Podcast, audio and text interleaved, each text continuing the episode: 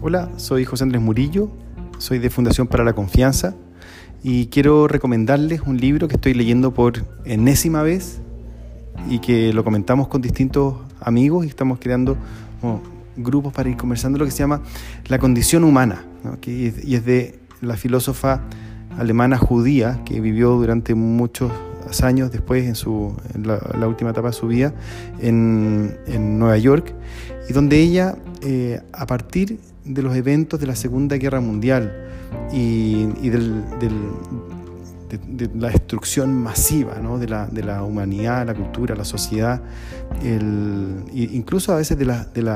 eh, a partir de, la ideología, ella fue pensando